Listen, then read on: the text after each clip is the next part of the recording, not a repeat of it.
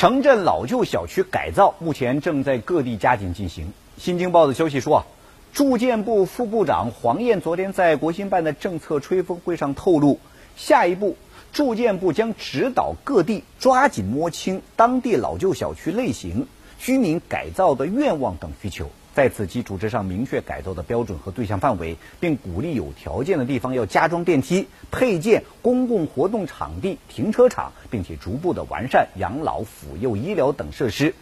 据各地初步摸查，目前全国需要改造的城镇老旧小区达到了十七万个，涉及居民上亿人。